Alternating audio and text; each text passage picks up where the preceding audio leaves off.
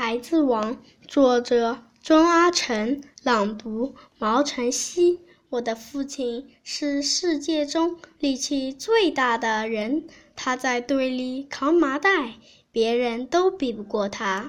我的父亲又是世界中吃饭最多的人，家里的饭都是母亲让他吃饱，这很对，因为父亲要做工。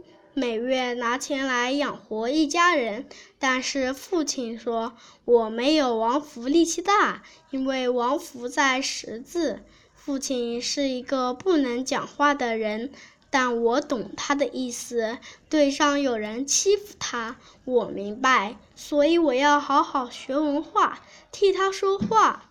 父亲很辛苦。今天他病了，后来慢慢爬起来，还要去干活，不愿失去一天的钱。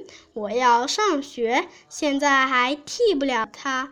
早上出的白太阳，父亲在山上走，走进白太阳里去。我想，父亲有力气了。